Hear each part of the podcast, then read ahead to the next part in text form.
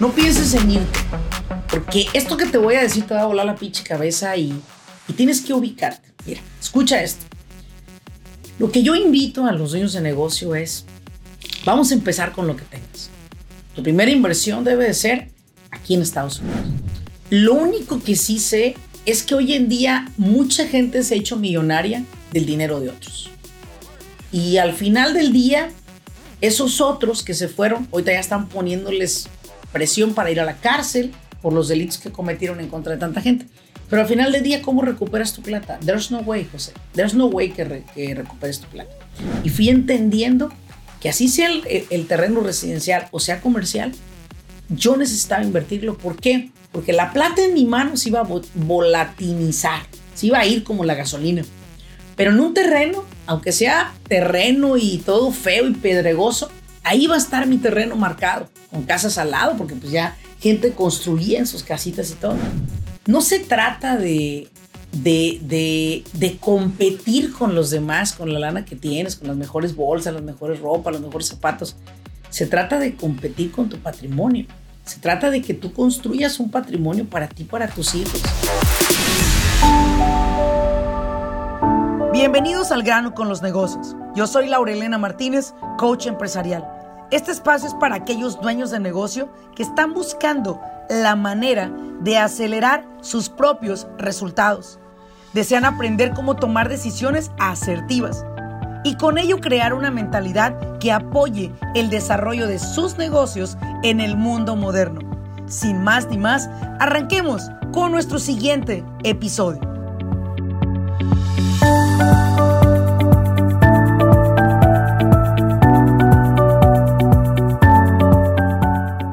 A todos? Bienvenidos a un episodio más de Al grano con los negocios. Estamos en el episodio 123, señoras y señores, y cualquiera diría, ay, pues 123. No manches, me tocó bastantes años llegar al 123, considerando que el año tiene 52 semanas y que en muchas ocasiones hago lo más que puedo para subir dos podcasts a la semana. Sin embargo, aprendí algo, aprendí algo. Podcast hacer un podcast, grabar un, un tema para ti, no depende simplemente de ponerme frente a la cámara y empezar a grabar. Depende también de que tenga un tema que te pueda aportar valor, no solamente tener un, una, un tema de discusión o un tema para que yo hable así nomás como que se me antojó ya, ¿no?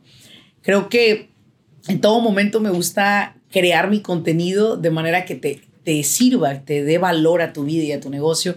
Y es por eso que en este episodio 123 eh, estoy hablando de un tema que ha causado un poco de polémica en nuestras redes sociales.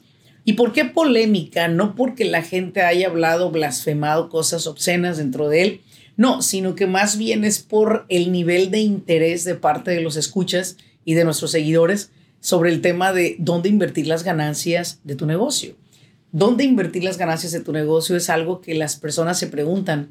Tengo el dinero, pero ¿dónde lo invierto? No es, no es por qué debo de invertir. Las personas sabemos claramente que el invertir tu dinero es porque te va a generar un cierto movimiento de dinero, cash flow.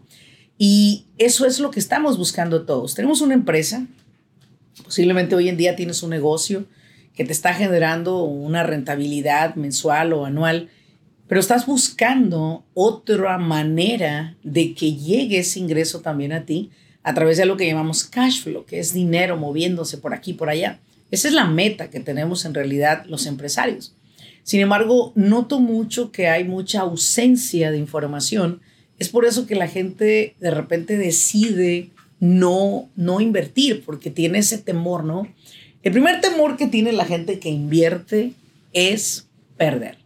Y hay una frase muy clara que se tiene en el mundo de los negocios y es, quien no esté dispuesto a perder, no estará tampoco abierto a ganar. ¿sí? Si usted no está dispuesto a perder, no estará abierto a ganar. La mayoría de personas quiere tirarle a lo seguro, quiere invertir sin temor a perder, o dice no quiero que me roben o no quiero que, que pierda yo todo lo que tengo. Y yo creo que acá no se trata de perder o ganar se trata de que usted comprenda que hay que tener primero que todo un mindset, una mentalidad hacia lo que son las inversiones, ¿sí? Y las inversiones no es otra cosa que no sea, ¿verdad? Tenemos un negocio, te voy a poner así. Tú tienes un negocio, es una fuente. Lo veo así. La fuente es tu negocio, la que te genera el dinero, ¿verdad? Los ingresos o el trabajo, lo que sea que tengas. Pero es una fuente, ¿no?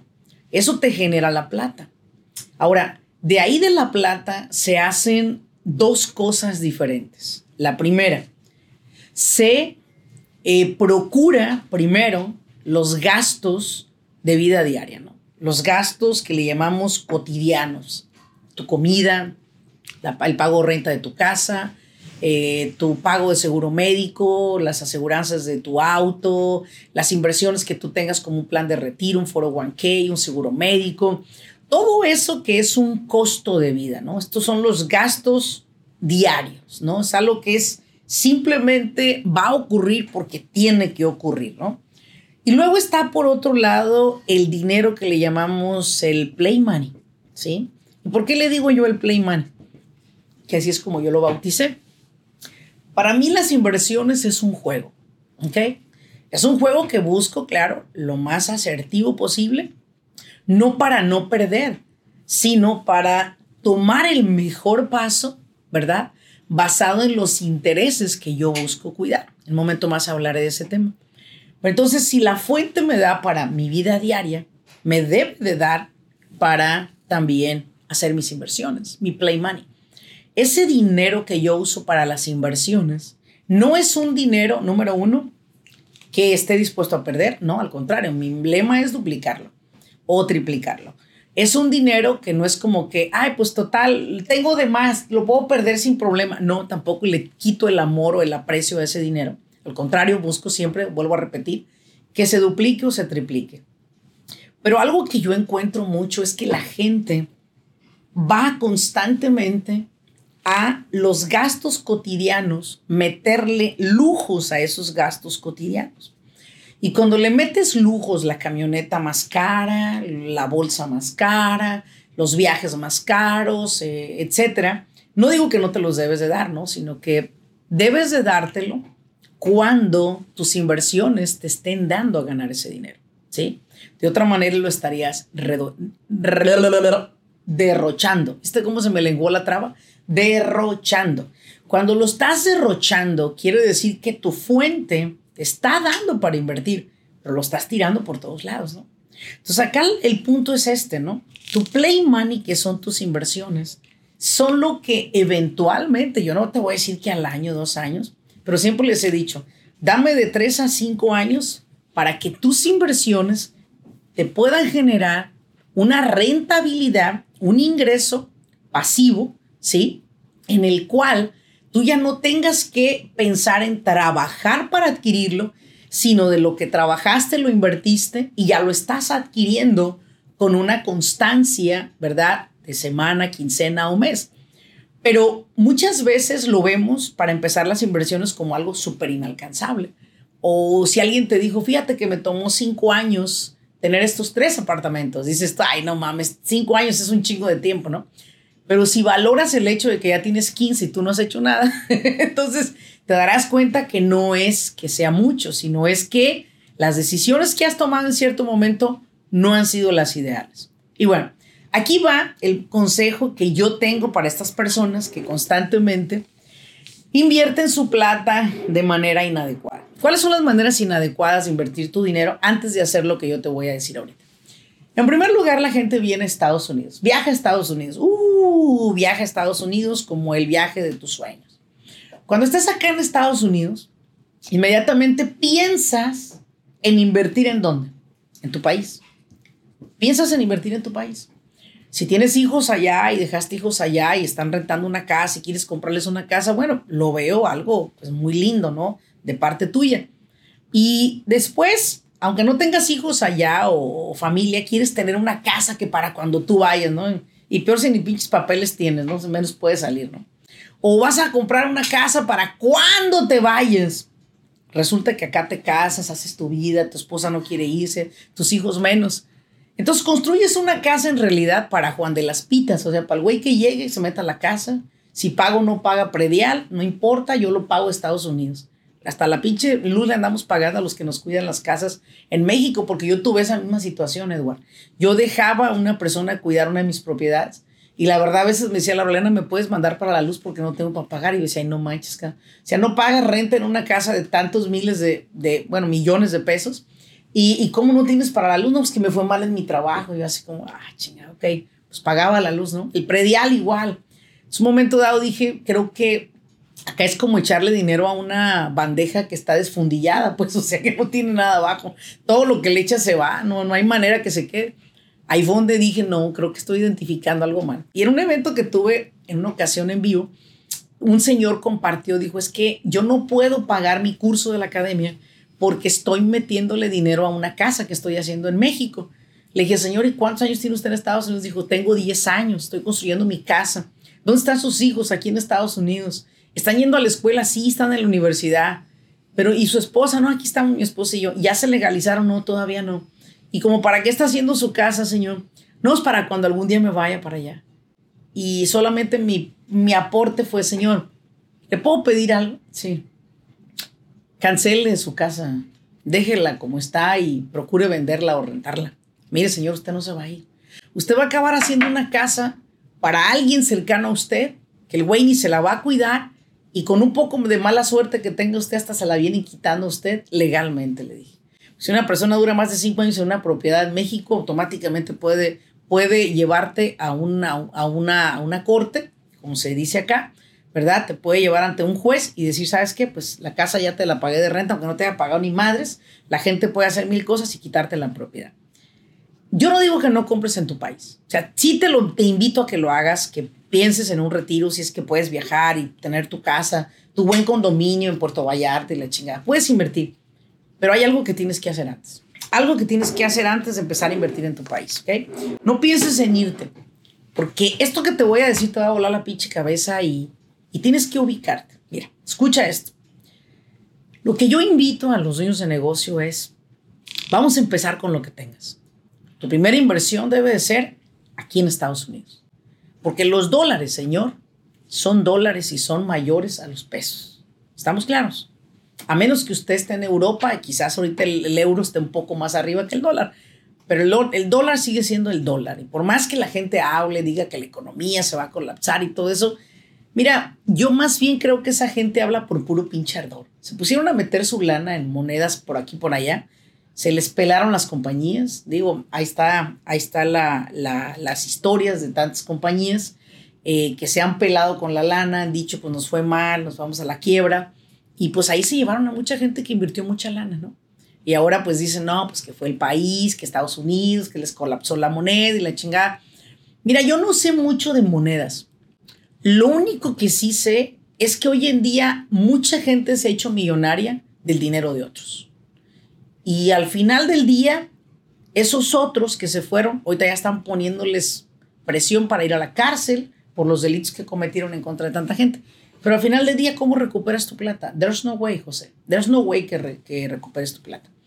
Esto es solo un aporte mío. Si quieres hacerme caso y si no, mándame tres metros más allá de la chingada, no tengo ningún problema.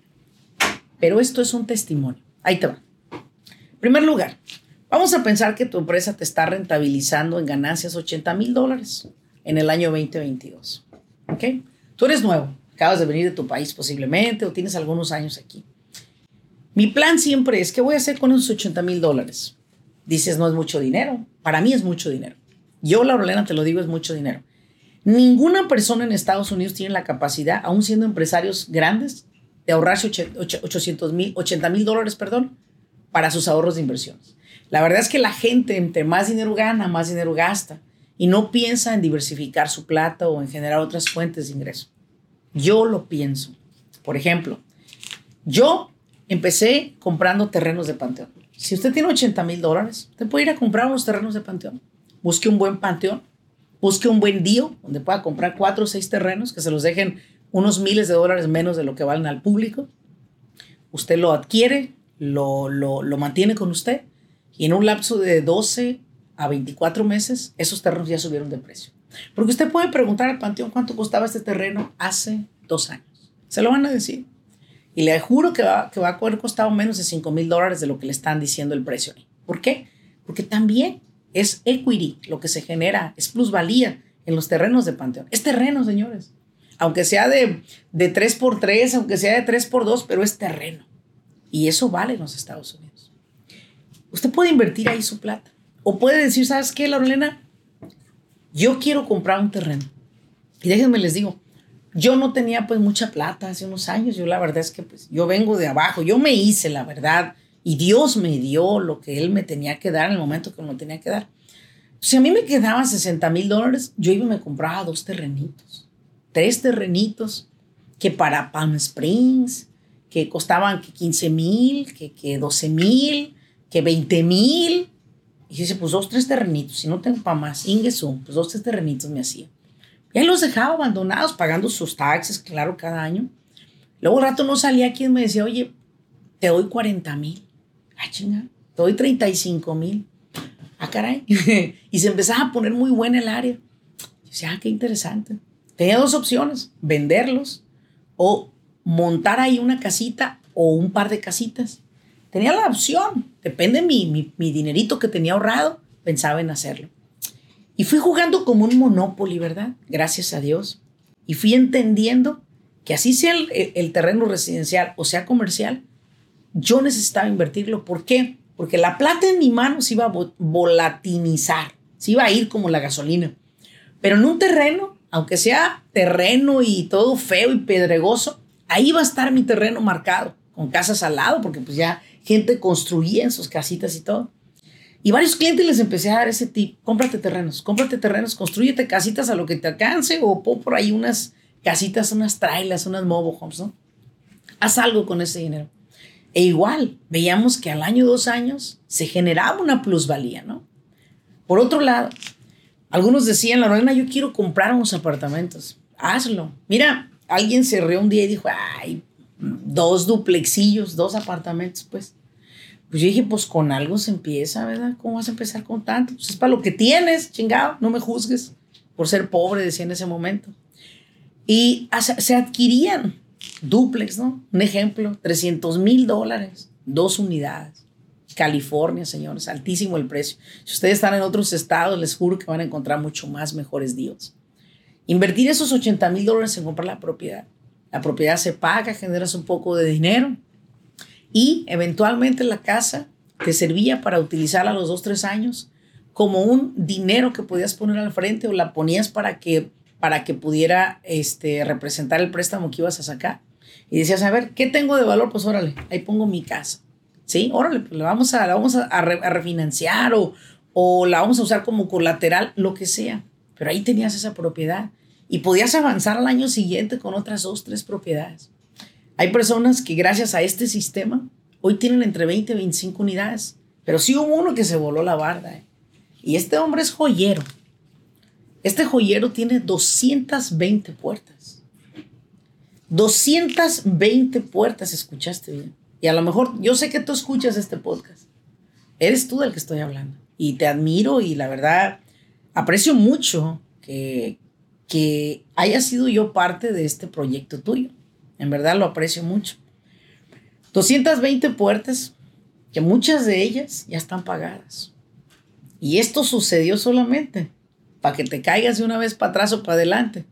Esto sucedió en 12 años.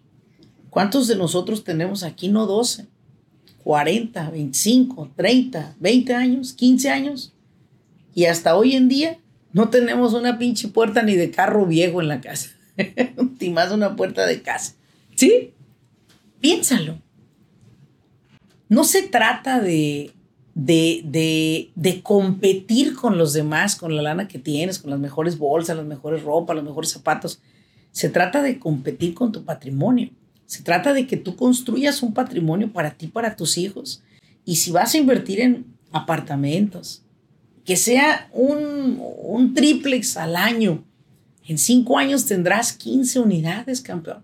Campeona, 15 unidades que te van a llevar a sentir esa tranquilidad de decir, ¿sabes qué? 15 unidades, así a ojo de buen cubero, vamos a decir que cobras mil dólares de renta y te genera 15 mil dólares de renta al año. Y ya te chutaste aquí 12, 15 años y ya las pagaste, Edward. Ahora yo te pregunto, dime nada más qué calidad de vida podrías tener con 15 mil dólares al mes en tu país. ¿Qué calidad de vida tiene una persona que factura 180 mil dólares al año en tu país después de 15 años de haber llegado acá? Solo díganme qué calidad de vida pueden tener. Sirvienta, check. Comprarse una buena casa, check. Un buen auto, check. Viajar por Estados Unidos, por, perdón, por México, por todo el mundo, check. ¿Quién recibe 180 mil dólares al año de sus propiedades? Y que no los vas a perder, porque cada año tu propiedad va a subir de precio. Un día las quieres vender. Vamos a pensar que tu propiedad, vamos a pensar que tus propiedades de 15 mendigas unidades, que cualquiera dijera, ay, 15 propiedades, 15 departamentillos, que las quieras vender y que por lo menos cada triplex tenga un precio de, ¿qué te gusta? 600 mil dólares. Un ejemplo, ¿sí? Y tenga cinco. Dime una cosa, ¿qué vas a hacer con 3 millones de dólares? Yo no los vendería jamás en mi preciosa vida. Porque yo quisiera seguir generando esos 180 de 3 millones. ¿Qué pinche banco te da 180 mil dólares habiendo invertido 3 millones de intereses? No te van a dar, la verdad, ni las gracias. El 1% si te va bien. Dicen que algunos bancos dan el 4, pero yo creo que es porque están emprendiendo, necesitan dinero, ¿verdad? Pero mi pregunta es, ¿cómo ves este escenario? ¿Cómo te gustaría este escenario para ti? ¿O qué quieres seguir mandando tu lana a México? Ay, Laura, pero si nomás, me, nomás invertí 30 mil dólares en la casa de México. 30 mil dólares que pudieses haber puesto acá a ganar más plata. Yo te lo digo a ti, empresario, que te metes tremendas chingas. ¿Dónde quieres invertir? No digo que no inviertas en tu país, pero a lo mejor no es el momento al iniciar. Vas llegando y quieres invertir allá. Yo invertiría aquí. Y si me fuera para México en algún momento, yo podría darme el lujo de rentar una buena casa o de comprar una buena casa al final. El dinero va a llegar mes por mes, año tras año. Cuando yo hablo de invierta su dinero, yo no estoy hablando de que invierta usted 100, 200, 300 mil dólares. Si usted ganó 25 mil dólares, inviértalos. Si usted facturó 50 mil de ganancia el 2022, inviértalos. Inviértalo. Si no, de otra manera, Usted va a trabajar como burro, burra todo el tiempo y nunca va a crear un patrimonio. ¿Qué necesita usted para tomar estas decisiones? Número uno, usted tiene que tener un CPA. Tiene que tener un contador. Porque un contador es el que le va a ayudar a organizar todo de manera que usted genere dinero. Si no sabe qué va a generar, deudas. Las deudas se lo van a comer. Y puede ser que usted me esté escuchando y tiene acá más de 25 años y pues la verdad es que pues, no ha hecho mucho, ¿verdad? De lo que se sienta usted como que ha avanzado. Está a tiempo, no se sienta mal. Si usted en 25 años lo arrastró todo lo que es la economía, lo arrastraron las compras, lo abrazaron las bolsas, lo abrazaron los viajes, la borrachera, las drogas, qué sé yo, en lo que estuvo usted metido. Sálgase de ahí, cree su patrimonio porque hoy la gente no nos retiramos a los 70 o 75 años. Hoy nos retiramos desde el momento en que tenemos un negocio que amamos, que hacemos, que nos da suficiente para construir un patrimonio. Y que ese patrimonio, gracias a Dios, se puede compartir contigo, con los tuyos, con tu familia, con tu equipo de trabajo, con todos. Esa es la invitación a través de este podcast. Equípate para que puedas avanzar. Es posible, es real. Esto no es humo. Y en este episodio 123 te invito a algo. Comparte si encontraste valor en este episodio y ayúdanos a que más personas tengan la misma oportunidad que tú de poder generar un patrimonio del cual se sientan dignos y sobre todo tengan una vejez segura. Es muy triste ver personas en mi país cuando he ido de vacaciones y les pregunto, ¿qué lo hizo regresar a su país? No, pues ya estaba viejo, ya nadie me daba trabajo. En mi compañía ya era yo muy grande para manejar mis, mis, mi personal, mis empleados. Decidí venirme. ¿Y de qué vive acá? No, pues ahí tengo una casita, puse unos abarrotes y aquí me la llevo, saco para comer. Y hoy le digo a usted, usted no necesita sacar para comer cuando tiene tantas oportunidades que Dios le pone enfrente. Usted necesita un planeamiento de impuestos y un planeamiento y estrategia de inversión. Así que si usted desea tenerlo, contacte a nuestra oficina para que puedan hacerle una cita conmigo y podamos construir este plan, que es posible hacerlo. Solo tenemos que tener la información. Gracias por haberme acompañado en este episodio y como siempre, compárteme con otras personas que puedan encontrarle valor, igual que tú, a este episodio. Nuevamente, gracias y nos vemos. Hasta luego.